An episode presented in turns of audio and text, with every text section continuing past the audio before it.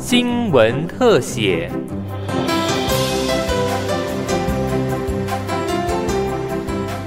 听众朋友您好，我是李优轩，欢迎收听今天的新闻特写。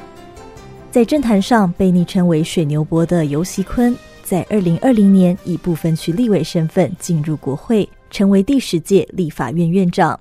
从政四十多年，尤锡坤曾任省议员、宜兰县长、总统府副秘书长以及行政院长等职务，从中央到地方，明代到行政首长都有丰富历练。不但是台湾民主化后首位行政和立法两院院长，更是见证台湾迈向民主化的重要推手之一。本案作以下决议：中华民国宪法增修条文增订第一条之一条文修正通过。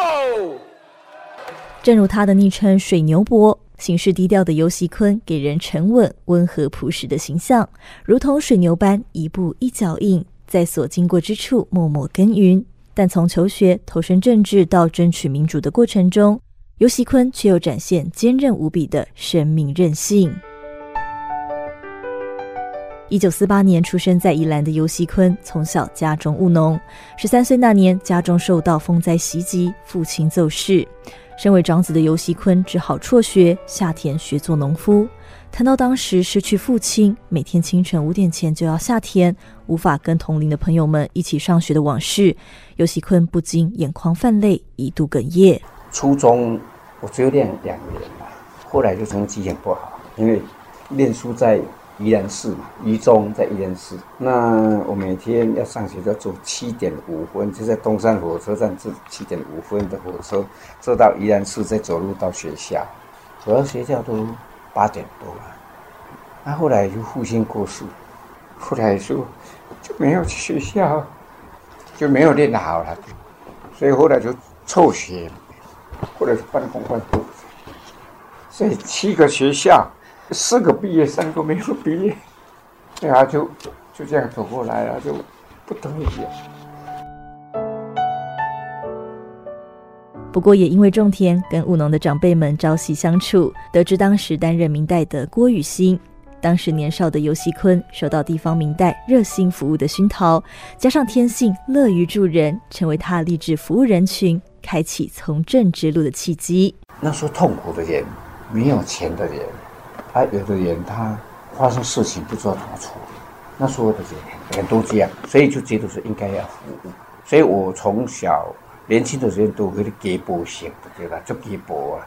后来我初二练完就没有练嘛，啊，练就是五年以后才去练罗东高山补校。不知道怎么样，就是第二学期他们就选我当班长啊。我戆戆啊，你看我五年拢去做谈，哎我，哎，大家选选我啊，就是就是我迄个基补型。觉得说，人家爱帮忙啊，我来我做会到，我就甲帮忙安尼。所以我会想要选民意代表，跟这个有关系，就是这个应该服务。秉持着爱台湾、爱乡土的精神，尤喜坤相当注重环境保护观念。他担任宜兰县长的任内，推动以环保、文化、观光立县。不论是盖一栋建筑、建一座桥梁，或者是铺一条道路，都要纳入美学及环保的考量。担任国会首长后，他也将友善环境的精神带入立法院，严格要求落实垃圾分类及环境整洁。因为他认为，唯有将小细节做好，才能成就大事。比如说那时候我有很多公园，如东运动公园、玉兰公园，我看不到路数，不能让我看到路数。我说，路数丢垃圾跟贪污的人啊是一样的，一百个人，大概有十到二十人，他。不管怎么样，一定会贪污。也有差不多一两成的人，不管怎么样，他绝对不会贪污。那中间有五六成、六七成的人，就是啊，都大家拢在歪，啊，大家都搬啊，或者搬啊，啊，大家拢不贪污，那我就不贪污啊。我说落树也是这样，落树不落地啊，因为有一两层的人，他就偷偷的就丢，那我们的人马上就把它捡起来，所以永远看不到落实。虽然从政生涯大多执掌内政，尤锡坤仍十分关注国际事务。他担任立法院长后，大力推动国会外交，希望借由各国国会交流，提升台湾在国际上的能见度。二零二零年，捷克参议长韦德奇在尤锡坤力邀下访台，成为第一位在台湾立法院演讲的非邦交国家国会议长。二零二二年，尤锡坤率领跨党派立委赴欧洲访问捷克、立陶宛以及法国，更创下许多国会外交史上首例，将台湾人民的声音带到自由民主的世界。最近数年来，虽然我们看到台湾国际空间的春天渐渐到来，但是我们也警觉到国际民主版图正在萎缩当中。我们如果选择对不公义保持沉默，默许这些侵略行为，这股沉默的危险力量会使世界腐蚀，民主倒退。所以，我们更应该秉持着勇气及责任，携手共同为守护自由民主、普世价值而努力。除了关心台湾的国际处境，尤喜坤更不曾忘记他热爱乡土、重视母语以及文化传承的初心。在他上任立法院长后，立法院内成立三余营社，带动学习台语、汉诗吟唱的风潮。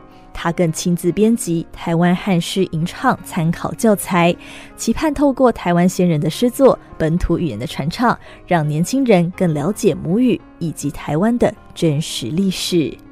高中时啊，如果说把这个读熟了，他对他文学的修养有帮助。再来就是深化历史知识，因为我这个是从武装抗日开始，那台湾文化运动、二二八事件、白色恐事故，就是等于用台湾史来贯穿。啊，选择那些史，一方有民主观念，一方面是台湾史的观念。哎，像这个，如果说让在我们学校里面教，让我们同学，我们的防卫意识才会好啊。为什么人家外面讲台湾的防卫是不好？我们都在教中国的诗，台湾这个有历史的、可以励志的诗都不讲。